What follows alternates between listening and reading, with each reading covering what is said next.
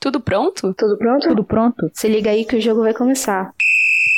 Você está ouvindo o Empório do Futebol Feminino, o podcast do mundinho do futebol feminino, com notícias, jogos, análises, curiosidades e muito conteúdo. Ai, pera que eu tô rindo ainda. Ai, muito bom. Beber água, pera. A Amanda tem que avisar que tá rindo, porque senão a gente pensa que ela caiu da chamada. Vocês me amam, né? Eu sei.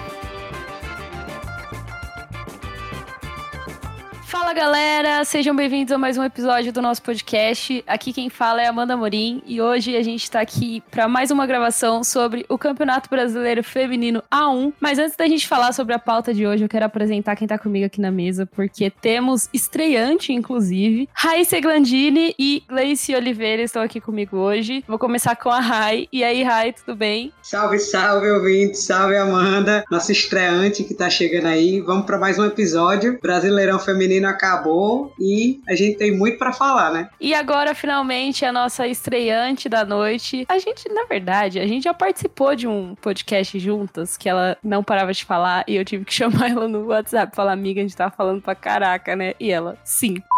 Mas é a estreia dela aqui no nosso podcast, no podcast do Empório do Futebol Feminino. Então seja muito bem-vinda, Gleice Oliveira, minha filha. Diga olá para os nossos ouvintes, como que você tá hoje? Olá, oi todo mundo que acompanha o Empório. É uma honra estar aqui no meio dessas pessoas que sabem muito do que estão falando, né? Enfim, Vamos pro episódio. Muito triste que você não falou. Ainda vou te dar muito orgulho, velha. Pois é, ainda vou te dar muito orgulho, velha. Quem amou todo mundo. Gente, é isso. Episódio sobre o Campeonato Brasileiro Feminino A1. No episódio 30, a gente fez um resumão para vocês sobre o que tinha rolado nas primeiras rodadas aí do Campeonato Brasileiro e o que a gente poderia esperar das próximas rodadas e do resto da temporada. E esse episódio foi um dos episódios mais legais de serem gravados e editados, porque a gente teve uma participação mais do que especial da Aline Calandri abrilhantando aí o nosso episódio. Calã, um beijo, volta pro Empório. A gente é Empório de Calã aqui. Beijo, Calã. Esse episódio tá muito bom, inclusive. Mas o fato é que agora a gente volta aqui para ver se as previsões que a gente fez, se as análises que a gente fez realmente foram corretas. Bora pra pauta, então? Bora, partiu.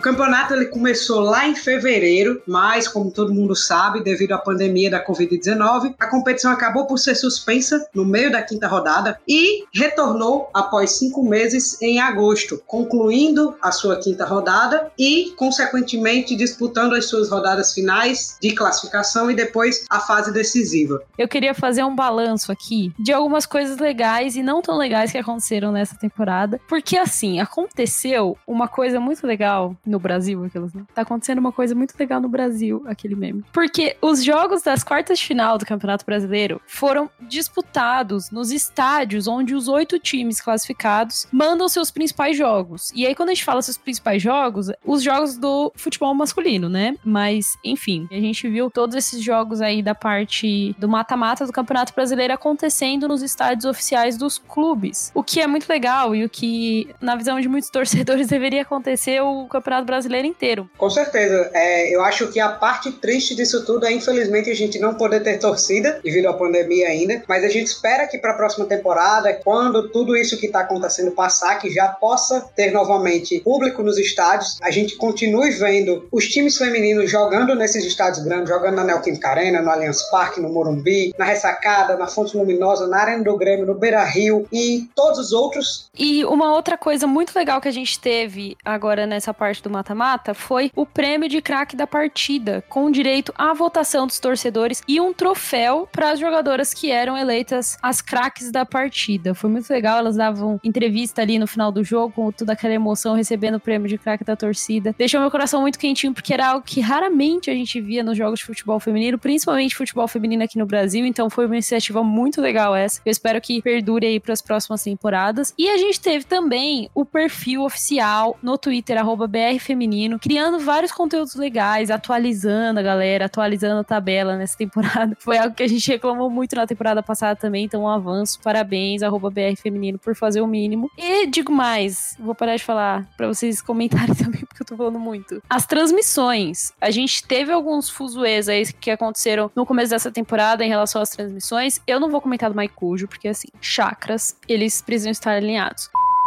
Mas a transmissão no Twitter e também teve transmissão na Band TV do ESPN transmitindo os jogos da semifinal e final. Então a gente teve uma transmissão um pouco mais completa aí nessa temporada, principalmente falando dessa fase final. Muito bom também. Parabéns. A qualidade das transmissões a partir das quartas de finais foram excepcionais, né? As transmissões do Twitter sempre são muito, muito boas. E a gente teve públicos absurdos, sabe? A gente teve mais de um milhão de visualização nos jogos da quarta de final. A gente teve no Twitter, teve jogo que teve meio milhão de visualização, sabe? E a gente vê assim que a facilidade da transmissão, uma transmissão boa, de qualidade, atrai muito o público. Tudo que a gente quer pro Brasileirão Feminino, né? Porque é uma, é uma competição muito boa. E essa questão da transmissão foi até algo que a gente falou bastante no episódio 30, né? Quando a gente foi falar da volta. A Calan, inclusive, que é comentarista da Band, comentou como a audiência estava crescendo e a gente viu essa audiência crescer ainda mais. A gente viu que, apesar dos torcedores não poderem ir para os estádios, os torcedores estavam acompanhando online, acompanhando pela TV. Então, isso é muito importante. E a gente espera que, mesmo quando as torcidas possam voltar para os estádios, esse acompanhamento continue. Teve a inserção da ESPN também transmitindo as partidas, que a gente também espera que continue na próxima temporada. Talvez não deixar para transmitir só os jogos finais, mas transmitir o campeonato inteiro, transmitir os outros times, não transmitir só Corinthians, Palmeiras, São Paulo, só os times teoricamente considerados grandes ao longo dos anos, para dar esse up no campeonato. Nossa, realmente, eu gostei. Gostar se nega.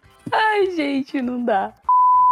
E além disso, também uma das novidades mais legais que a gente teve nessa fase final do Campeonato Brasileiro é que pela primeira vez na história tivemos a presença do VAR. Porque antes o VAR era o nosso Twitter, né? Acontecia um lance duvidoso, a gente jogava, e aí galera, VAR do Empório chegou, o que, vocês acharam desse lance? Mas agora a gente tinha VAR lá, o VAR real oficial, e aliviou muito o coração da torcida, porque a arbitragem no decorrer dessa temporada do Campeonato Brasileiro cometeu uns erros, assim, que tipo, era absurdo. Apesar do VAR não ter sido tão acionado assim nessa fase final. Ele tava lá, a presença dele era muito importante. Poderia ter sido mais acionado, mas enfim, avanços, não é mesmo? A gente teve ainda na fase final polêmicas gigantescas com a arbitragem. No primeiro jogo da final, teve uma polêmica bastante grande no Twitter. Quando foi anunciado quem seria o árbitro, a arbitragem do jogo foi muito ruim. Não pode seguir acontecendo. A arbitragem do Brasileiro Feminino A1 precisa urgentemente passar por uma reformulação. A gente espera que a CBF olhe com novos olhos para isso na próxima temporada, porque o futebol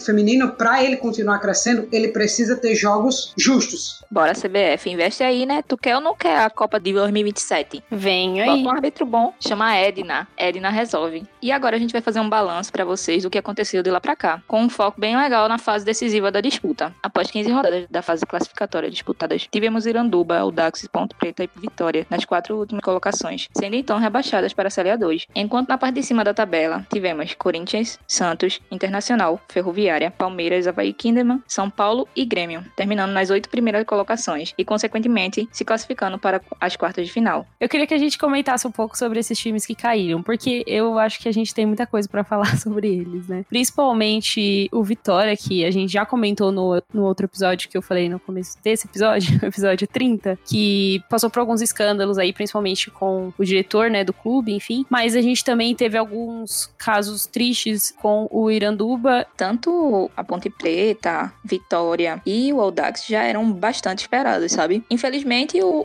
o Iranduba teve a má sorte que acabou prejudicando a equipe a ponto de desestabilizar ela completamente, porque o Iranduba estava bem no, na competição. Não, não, era uma equipe que só perdia, como a gente via a, o Vitória e a Ponte Preta. E é até uma equipe de, de bastante tradição, sabe? É uma equipe de torcida forte e uma equipe que representava o, o norte lá, né, na competição. Infelizmente desceu, né, mas a gente espera muito que essa estaria na, na Série A2, o time consiga se reestruturar, né. São exemplos claros de mau investimento no futebol feminino, são equipes que mostraram um descaso gigantesco, então já era realmente um resultado esperado, mas o rebaixamento do Iranduba eu acho que foi algo que doeu até em quem não é torcedor do time, porque é um time carismático, tem todo tentou ao máximo, em termos de futebol, se manter na Série A, mas acabou realmente sofrendo com esses fatores externos e, infelizmente, sendo rebaixado. A gente espera que na próxima temporada, na Série A2, o time consiga voltar à elite. Galera, uma coisa aqui que a nossa produção falou, inclusive, que é muito triste, é que o Vitória, que ficou em último na classificação, não conseguiu nenhum ponto nessa temporada, né? E sofreu 56 gols. E sabe o que é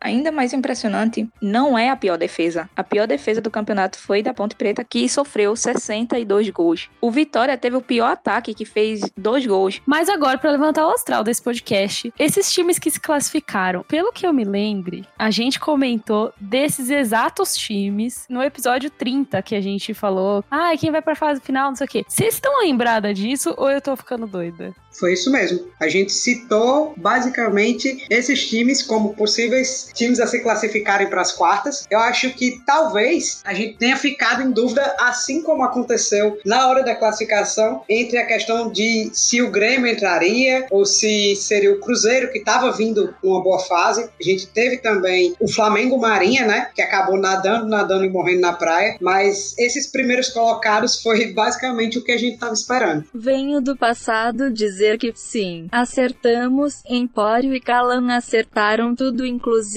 times rebaixados. O que me surpreendeu mais foi a colocação do Kinderman, que o Kinderman novamente fosse se classificar mais em cima na tabela, com um pouco mais abaixo, mas pelo que a gente viu, isso não fez tanta diferença, né? Tava ali no G8 e tá na final. Os times que se classificaram, a gente viu aqui que o saldo de gols tá bem empatado, assim, com exceção, acho que do Corinthians, que, que ficou com saldo de gols de 38, e o Palmeiras, que ficou com saldo de gols de 13. Tanto que esses jogos do mata-mata eu acho que foram jogos muito mais equilibrados do que o campeonato como um todo, apesar do nível nível técnico, na minha percepção, esse ano ter aumentado bastante. Foi um, a temporada mais competitiva que eu já assisti do Campeonato Brasileiro Feminino. E jogos que a gente não necessariamente tinha um favorito, assim, né? Pois é. E é o investimento sendo mostrado em campo, né? Porque os times que passaram no G8 foram os times que mais investiram no último ano. Isso mostra que investimento dá retorno. Não dá um retorno assim imediato, mas dá um retorno que é duradouro, sabe? Apesar da gente ainda ter um amadurecimento muito cedo das atletas, a gente já tem uma estabilidade maior, sabe? Uma consistência maior das atletas que estão ali nos clubes, que estão recebendo investimento, a gente já tem uma constância maior nas equipes, sabe? Sim, realmente foi um espetáculo à parte essa fase final. E eu acho que agora finalmente a gente pode pular aqui para as quartas de final, porque tivemos jogos emocionantes. O mundinho do futebol feminino ficou daquele jeito que todo mundo gosta, todo mundo muito surtado. Eu vou começar falando aqui do jogo entre Corinthians e Grêmio, porque no jogo de ida lá na Arena do Grêmio, as atuais vice-campeãs brasileiras do Corinthians não tardaram em mostrar o seu serviço. Foram duas partidas emocionantes, mas essa primeira partida realmente foi, meu Deus. O time paulista se sobressaiu em campo e também no placar com 3 a 0, com dois gols de Giovanna Crivellari e mais um gol contra. E aí foi para casa com a vantagem no placar. O jogo de volta que aconteceu na Neoquímica Arena terminou com mais uma vitória do time alvinegro. Foi 2 a 1 com gols de Zanotti e Tamires e um belíssimo gol da Eudmila. Foi um gol golaço mesmo. E aí no final, então, no agregado ficou 5 a 1 e o Corinthians se classificou para a semifinal, o Grêmio foi eliminado. Eu lembro muito desse primeiro jogo aqui, porque apesar do placar, né, que foi 3 a 0 foi um jogo muito pegado no começo. Todo mundo tava achando que o Grêmio ia ficar super retrancado lá tal, mas o Grêmio tentava buscar jogo o tempo inteiro. Concordo contigo, Amanda. Inclusive, eu acho que nessa fase final, o Grêmio foi um dos times que mais deu perigo ofensivo para o Corinthians. Apesar de ter perdido os dois jogos, ter perdido o primeiro por 3 a 0 o segundo por 2 a 1 Elas seguiram indo pro ataque, mas acabaram parando na defesa do Corinthians, que, como a gente falou, né, teve um saldo de gols na primeira fase incrível, levou sete gols, que é uma defesa que a gente sabe que é regular demais, a Lele levou um golaço da Edmila no segundo jogo, que foi o que todo mundo já esperava, né? Aconteceu. Realmente, apesar do Grêmio ter ido buscar jogo, eu acho que o Corinthians se manteve firme no seu futebol, que é muito bem jogado. As substituições que mantêm o mesmo nível técnico das jogadoras é realmente um dos times mais fortes do Campeonato Brasileiro. E não à toa está na final contra o Havaí Kinderman. Inclusive, teve o jogo entre Havaí Kinderman e Internacional nessas quartas de final também, né?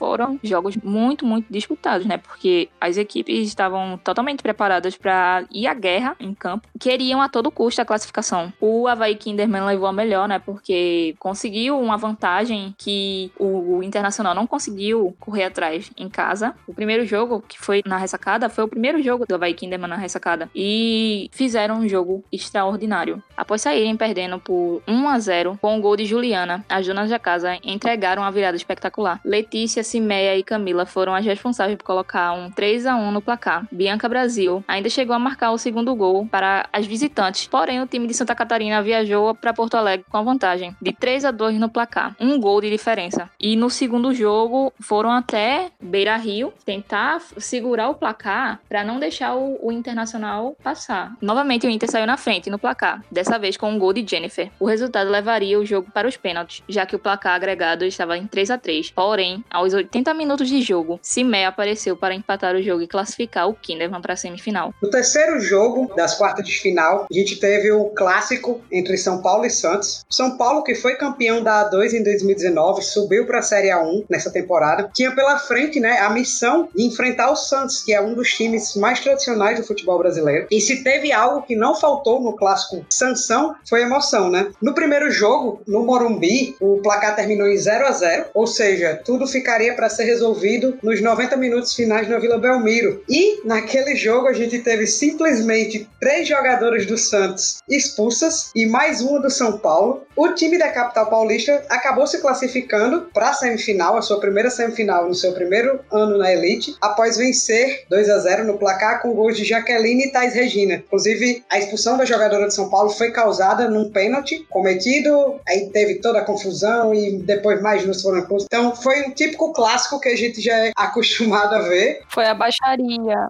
É, se todo mundo fala que quer a rivalidade do futebol masculino no feminino, esse jogo com certeza teve. E o São Paulo aí, né, no seu primeiro ano, acabou desclassificando o Santos, que é pioneiro do futebol feminino, mas não passou das quartas de final. Tinha terminado em segundo na classificação geral, mas acabou parando aí no time paulista, da capital paulista. Pois é, gente, falando do time mais tradicional do futebol brasileiro feminino, a Sereias da Vila, a gente tem aqui uma participação especial nesse podcast. A gente traz aqui uma Santista roxa para comentar um pouco sobre a campanha do Santos. Comentarista especializada no time mais tradicional do futebol brasileiro. E para falar um pouco como que foi o clima do, do clube, que passou por algumas mudanças, passou por algumas polêmicas aí no decorrer desse, dessa temporada Ela que faz parte da equipe do futsal feminino. A gente vai falar um pouquinho do Juninho aí mais pro final do episódio também para vocês saberem. Mas eu chamo aqui fazendo sua estreia também no Importa do Futebol. Neilinha, solta a voz. Fala, gente! Então é meio complicado falar quando o seu time está eliminado, né? Mas, como a Raíssa falou no jogo contra o São Paulo, foi típico de um clássico e vale lembrar que o Santos havia ganhado do São Paulo na fase de pontos corridos, de virada, porque Santos é o time da virada, e rolou lei do ex ali, Canatani batendo a falta. Então é, é um clássico que já vem, foi muito bacana o jogo, apesar do Santos ter perdido, teve várias polêmicas, inclusive de arbitragem, com relação ao Santos Santos na temporada. Eu vejo que, infelizmente, o técnico Guilherme Gildes não soube usar as peças que tinha na mão. Se a gente for ver, no papel, o Santos tem uma grande equipe. É preciso lembrar também que o Santos tem uma ótima base. Subiram várias meninas, então é muito, muito bacana essa transição de base mais profissionais, meninas com experiência, como a, a mamãe Cris. Então, apesar de, de ter sido feita uma temporada, na minha opinião, vergonhosa do Santos, no sentido de ter perdido clássicos, de não ter conseguido jogar o seu futebol mesmo de verdade, porque quem viu a melhor fase do Santos se decepciona com uma fase como essa, mas dá para tirar alguns pontos bons, como foi as meninas da base que subiram.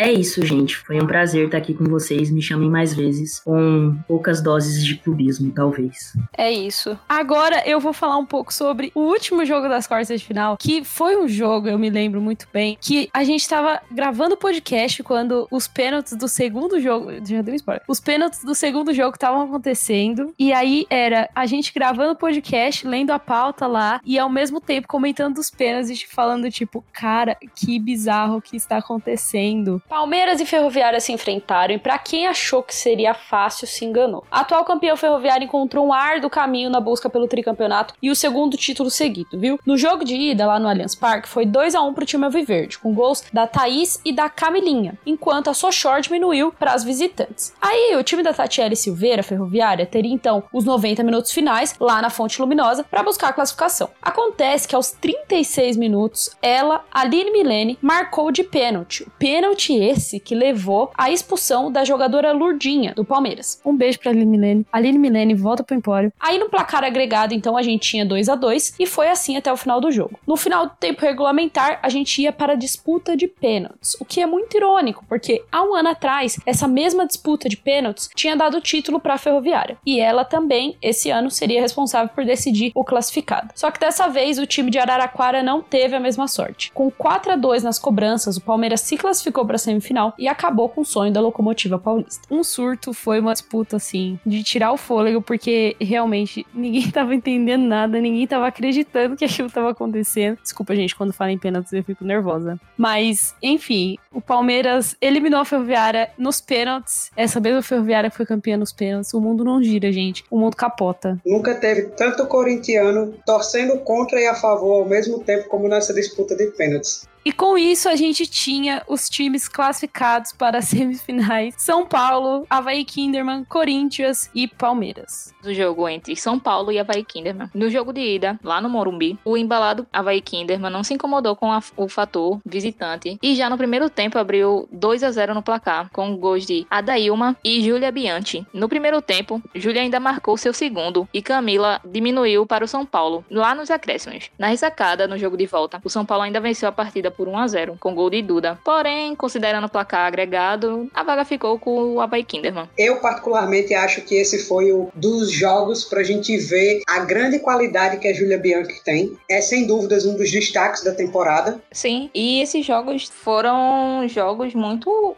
bons para o Havaí Kinderman, né? Porque apesar de ter levado, assim, mais pressão no segundo jogo, lá na ressacada, conseguiu segurar muito bem e conseguiu trabalhar muito a defesa. A defesa do Kinderman é uma defesa bastante regular. A gente viu isso, a gente vai falar daqui a pouco. Passaram para a final muito bem, uma campanha muito boa. Temporada passada, o Kinderman já tinha feito uma temporada muito boa, acabou sendo eliminado, se eu não me engano, na semifinal e dessa vez acabou chegando à final para pegar o Corinthians, que na semifinal enfrentou o Palmeiras. Tivemos clássico, né? primeiro jogo foi no Allianz Parque. Nós vimos um jogo extremamente defensivo por parte do Palmeiras e ofensivo por parte do Corinthians, mas acabou que o ataque corintiano parou na defesa palmeirense e o jogo não saiu do 0 a 0. Acabou ficando para ser resolvido tudo no jogo de volta, lá na Neoquímica Arena, né? E apesar de o início do jogo ter dado indícios de que a gente teria um jogo tão pegado como foi o primeiro, aos 21 minutos do primeiro tempo, após uma cobrança de escanteio, a zagueira Poliana acabou abrindo o placar para o Corinthians. Esse placar de 1 a 0 se seguiu o resto do jogo inteiro, mas nos acréscimos, apesar do Palmeiras ter tentado o jogo inteiro ir para cima, marcar o gol de empate para levar para os pênaltis ou até mesmo virar o jogo, foi o Corinthians quem nos acréscimos do segundo tempo acabou marcando mais dois gols, finalizando o placar em 3 a 0. O segundo gol foi marcado pela Ingrid, que saiu do banco e simplesmente marcou o primeiro gol olímpico da história da Neoquímica Arena, um golaço por sinal, e pela Diani, que também saiu do banco e fez o terceiro gol, um chute de fora da área, deu uma desviada na zaga palmeirense, mas acabou decretando o placar final de 3 a 0 e classificando o Corinthians para a sua quarta final de Campeonato Brasileiro seguida. O time venceu em 2018, perdeu em 2017 para o Santos, se eu não me engano, e perdeu ano passado em 2019 para a Ferroviária e agora vai buscar o seu segundo título, seu bicampeonato brasileiro. E a gente tinha o confronto da final, então, decidido entre Corinthians e Havaí Kinderman. Os dois times tiveram dois jogos da final para decidir quem seria o grande campeão. Durante a final, o Havaí Kinderman sabia muito bem o desafio que tinha pela frente. Tanto é que no primeiro jogo, a estratégia do time foi tentar fazer um gol que teria a vantagem do um gol, não teria tanto com o que se preocupar para o segundo jogo, para poder sair com a vitória, sair vitorioso, né? Só que não conseguiu fazer o jogou. Apesar de ter insistido, de ter jogado e tentado muito ganhar, Corinthians teve a melhor defesa e o melhor ataque da competição. Foi um desafio muito grande para o Havaí Kinderman segurar o melhor ataque, só que elas conseguiram. Nesse ponto elas conseguiram, elas atingiram o seu objetivo. E o Corinthians foi para o estádio da ressacada jogar ainda um pouco abalado, porque estava passando por uma fase não tão boa, deu uma decaída na competição. Tanto é que chegou na final e não foi assim, não rendeu muito bem no primeiro jogo. O Havaí Kinderman recebeu o Corinthians lá na ressacada em Santa Catarina. A partida terminou empatada em 0 a 0 A gente teve um jogo bem pegado, principalmente defensivamente dos dois lados. O Kinderman veio para o jogo com duas baixas importantes, então, de um lado, acreditava-se que faria falta, mas acabou não fazendo. Os dois times buscaram o gol, mas infelizmente acabaram parando nas defesas adversárias. Com isso, a gente teria mais uma vez, pelo segundo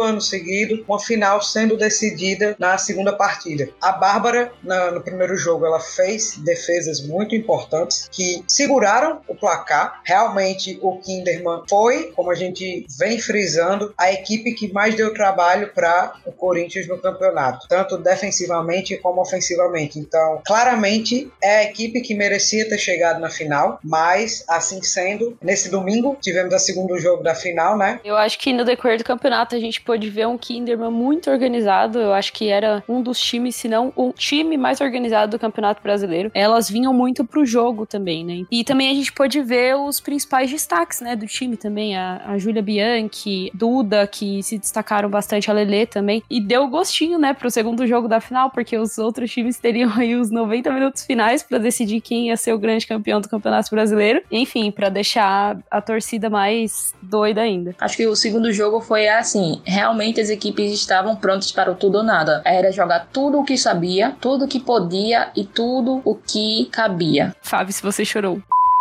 Mas então o segundo jogo foi na Arena Neoquímica. O Corinthians iria decidir em casa. E eu achei o jogo muito pegado, assim. Foi muito bom para os dois times. Na verdade, eu acho que foi um, ótimo jogo, assim, né? Para uma final, foi uma ótima final. Foi uma final com emoção, do jeito que as torcidas rivais gostam e do jeito que deixa as torcidas dos times que estão lá na final de cabelo em pé. No primeiro tempo, o Kinderman começou pressionando bastante, triangulando a bola, bem organizado. A gente viu que principalmente o meio de campo e o ataque do time estavam povoando bastante essas áreas, mas que a defesa era muito bem organizada e que o Kinderman estava aproveitando muito a velocidade das suas jogadoras, fazendo a goleira do Corinthians, a Lele, ter que fazer defesas difíceis ali no, no começo do jogo. E aí, depois de uns 25 minutos mais ou menos, a gente viu que o Corinthians acordou, né? E aí começou a acertar mais os passes, começou a chegar mais na área de ataque. E aí a gente viu o primeiro gol do Corinthians saindo aos 28 minutos e o segundo gol saindo 8 minutos depois, aos 34. Esse segundo gol já em uma falha da Bárbara. O primeiro gol quem fez foi a Gabi Nunes, comemorou bastante. Acho que foi um gol muito importante pelo, pelo histórico dela, né? É uma jogadora que tá voltando de lesão. Ela deu até uma entrevista recentemente falando que o maior sonho dela esse ano era terminar a temporada sem nenhuma lesão e ela terminou a temporada sem nenhuma lesão e ainda marcou gol na final, então acho que foi um gol bem simbólico. E o segundo gol quem marcou foi a Gabi Zanotti. E aí os dois gols foram resultados de bolas paradas, sendo que da Gabi Nunes ela aproveitou a sobra da bola que a Zanotti ganhou ali a assistência, né? No primeiro tempo também, a gente viu que os destaques do Havaí Kinderman no primeiro jogo, a Júlia Bianchi e a Duda não conseguiam receber tanto a bola. Eu acho que isso acabou dificultando um pouco da estratégia do Havaí Kinderman. E, por outro lado, a gente viu que, como eu já comentei, né? O meio de campo do Kinderman muito bom, muito povoado, e o Corinthians tendo dificuldade de jogar pelo meio. Eu acho que foi um bom primeiro tempo e a gente teve chances ali para os dois lados. Já no segundo tempo, aí começa a emoção, começa o bololô todo, pelo amor de Deus, eu quase morri do coração, sabe? No comecinho do segundo tempo, o Havaí Kinderman já chegou marcando gol e foi impressionante porque foi um gol que todas as jogadoras ficaram paradas, assim, não subiu ninguém para acompanhar e marcar a Zóio, né, que foi a jogadora que marcou o gol, aos 51 minutos de jogo. E aí você se pergunta, Corinthians estava ganhando o jogo, 2 a 1 Elas pararam? Não. A Tamires fez um lançamento lindo, lindo. Ela praticamente colocou a bola na área com a mão, aí a Bárbara espalmou o primeiro cabeceio para dentro da área, então ela jogou praticamente na cabeça da Zanotti, que não perdoou, aproveitou a sobra e marcou aos 56 minutos de jogo. Aí você fala: não, beleza, né? O jogo tá perdido, é isso, seguimos. Nada disso. O segundo gol do Havaí Kinderman foi um baita lançamento entre as linhas da defesa do Corinthians. A Lele, goleira do Corinthians, voltou correndo pro gol, porque ela costuma jogar um pouquinho mais adiantada. Se posicionou, mas não conseguiu pegar. A finalização da Lele do Havaí Kinderman foi muito boa. Ela marcou o gol 78 48 minutos. E aí o jogo pegou fogo, meu Deus do céu. A torcida tava, tava tudo doido, todo, tava todo mundo surtando. Só que aí o Corinthians foi superior, porque abriu ainda mais o placar. O seu quarto gol veio depois de uma bola perfeita que a Gianni lançou pra Vic marcar e fez um golaço aos 81 minutos. E aí o Corinthians segurou o jogo, conseguiu é, distribuir mais a bola. As jogadoras do Avei Kinderman também, eu acho que o psicológico deve ter pegado bastante, né? Porque afinal é a final do Campeonato Brasileiro. Claro, o psicológico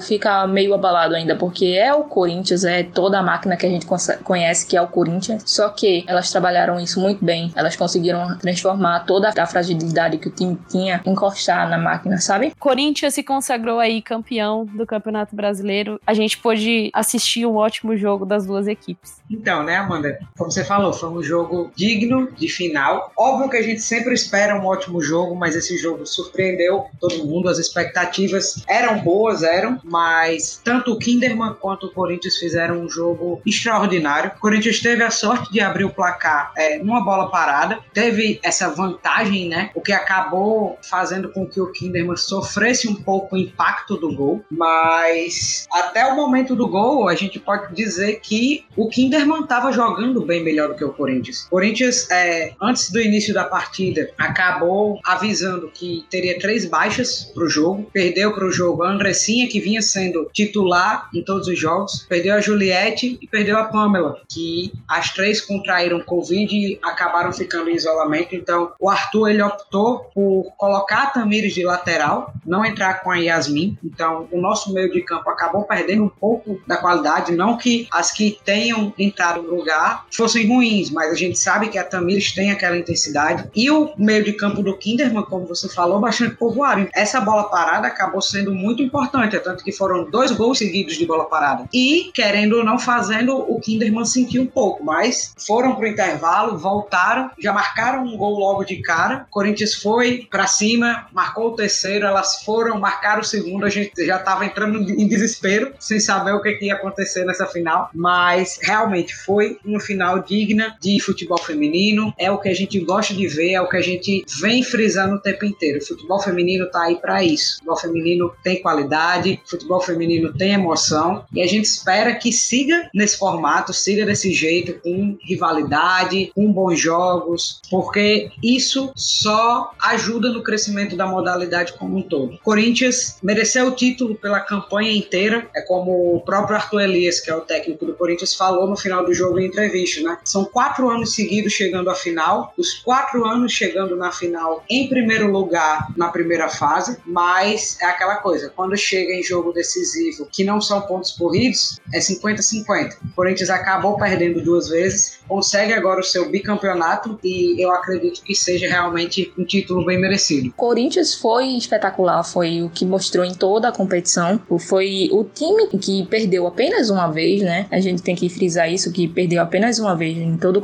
o campeonato e foi extremamente ágil, preciso nas suas decisões. As jogadoras conseguiram fazer seis gols, dois deles impedidos. Foi assim, um espetáculo. Afinal, foi um, um jogo maravilhoso de se assistir. Os dois jogos, na verdade, foram dois jogos muito, muito bons de assistir. Foram carregados de emoção, de tudo que cercam a final. Foi incrível. Eu fiquei maravilhada com o nível do jogo. A gente sabe que a, a, existem alguns jogos que são mais abaixo, porém, esses dois jogos foram dois espetáculos de níveis extraordinários. Eu fico muito feliz que o Brasileirão está se transformando numa coisa tão, tão bonita quanto, quanto esses dois jogos foram. Realmente, foi uma final digna da temporada mais competitiva do Campeonato Brasileiro, como bem disse a Aline Calandrini no último episódio que a gente falou sobre o campeonato. E assim, por outro lado, a gente vê que o Havaí Kinderman, que é um time do interior lá de Santa Catarina, muito bem organizado, muito consciente dentro de campo, não só nessa final, mas na temporada inteira, com ótimas jogadoras, com muito potencial e, e que fez uma ótima campanha, eu acho que não é hora de chorar, sabe? É hora do time mesmo, das jogadoras jogadoras terem muito orgulho da campanha que elas fizeram, porque realmente foram gigantes nesse 2020. Elas lutaram muito bravamente.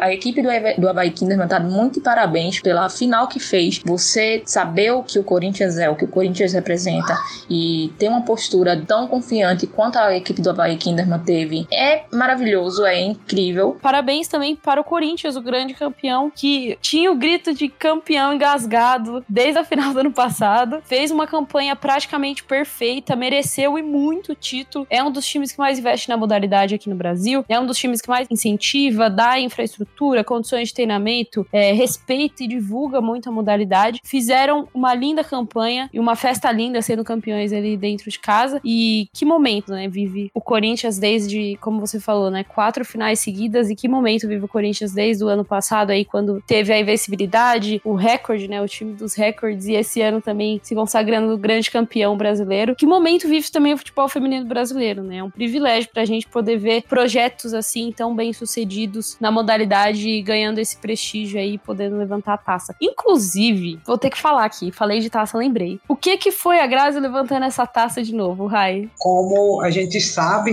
esse ano a Grazi ela dividiu a abraçadeira de capitã com a Tamires. Para toda a torcida do Corinthians, até para quem não torce pro Corinthians, mas admira o trabalho da Grazi, ver ela levantando mais uma taça pelo time, ver ela levantando mais uma taça na carreira, é no mínimo emocionante. A gente sabe que ela tem esse apoio, que ela agradece a todo mundo, então a felicidade dela é a nossa felicidade. Se a Grazi está feliz, então o Brasil está feliz. E falando em Grazi, gente, a gente fez um episódio especial Prorrogação, que é uma série de episódios que a gente faz sobre as jogadoras e também a gente teve uma entrevista exclusiva com ela. É o nosso último episódio antes desse, o episódio 38. Tá muito legal, vale a pena conferir. É uma história que vocês precisam conhecer, caso vocês ainda não conheçam. E é isso, Corinthians oficialmente, então, bicampeão do Campeonato Brasileiro e junto com a Ferroviária soma dois títulos, é um dos maiores campeões brasileiros. Muito bom. Coração de corintiano está muito quentinho. Corinthians feminino carrega minha saúde mental nas costas no dia de hoje. Obrigada por tudo. É isso. Hoje a gente pode dizer que não tem um corintiano triste no mundo. E é isso que importa, porque mais uma vez as nossas meninas deram aquela felicidade para toda fiel. E aquela história, né, Rai? Infelizmente acabou a competitividade no Brasil e no mundo, porque não tem um time mais à altura do Corinthians. É Epa, epa, proibido clubismo. Pra finalizar aqui, eu queria dizer que, vendo a comemoração das jogadoras ali depois do apito final, foi uma pena a torcida não estar tá lá pessoalmente para comemorar com o time, né? As jogadoras foram lá, comemoraram com um telão virtual na arena, que tinha alguns torcedores também assistindo, cada um da sua casa, mas que festa linda seria se a, a Fiel tivesse lá no estádio para gritar esse, esse grito aí de campeões que tá engasgado desde o ano passado, meu Deus do céu mas independente da torcida estar ou não presente, a gente sabe que todo mundo acompanhou, tenha sido pelo Twitter, pela Band, pela ESPN, a gente teve bastante cobertura. A Band, inclusive, bateu recorde de audiência hoje na história da emissora. Mais uma coisa que representa o quanto o futebol feminino está crescendo e o quanto, apesar dos pesares, a torcida continua acompanhando, continua apoiando o time. E ano que vem tem mais também, né? Os dois times jogam duas Libertadores no ano que vem, quem amou todo mundo. E a gente vai poder ser agraciado pelo futebol dessas duas equipes, que é muito bonito de ver. Sei lá, eu só não digo que viver isso de novo, porque eu não quero passar os nervosos que eu passei, mas assim, foi uma grande final, foi um espetáculo mesmo. Que jogo.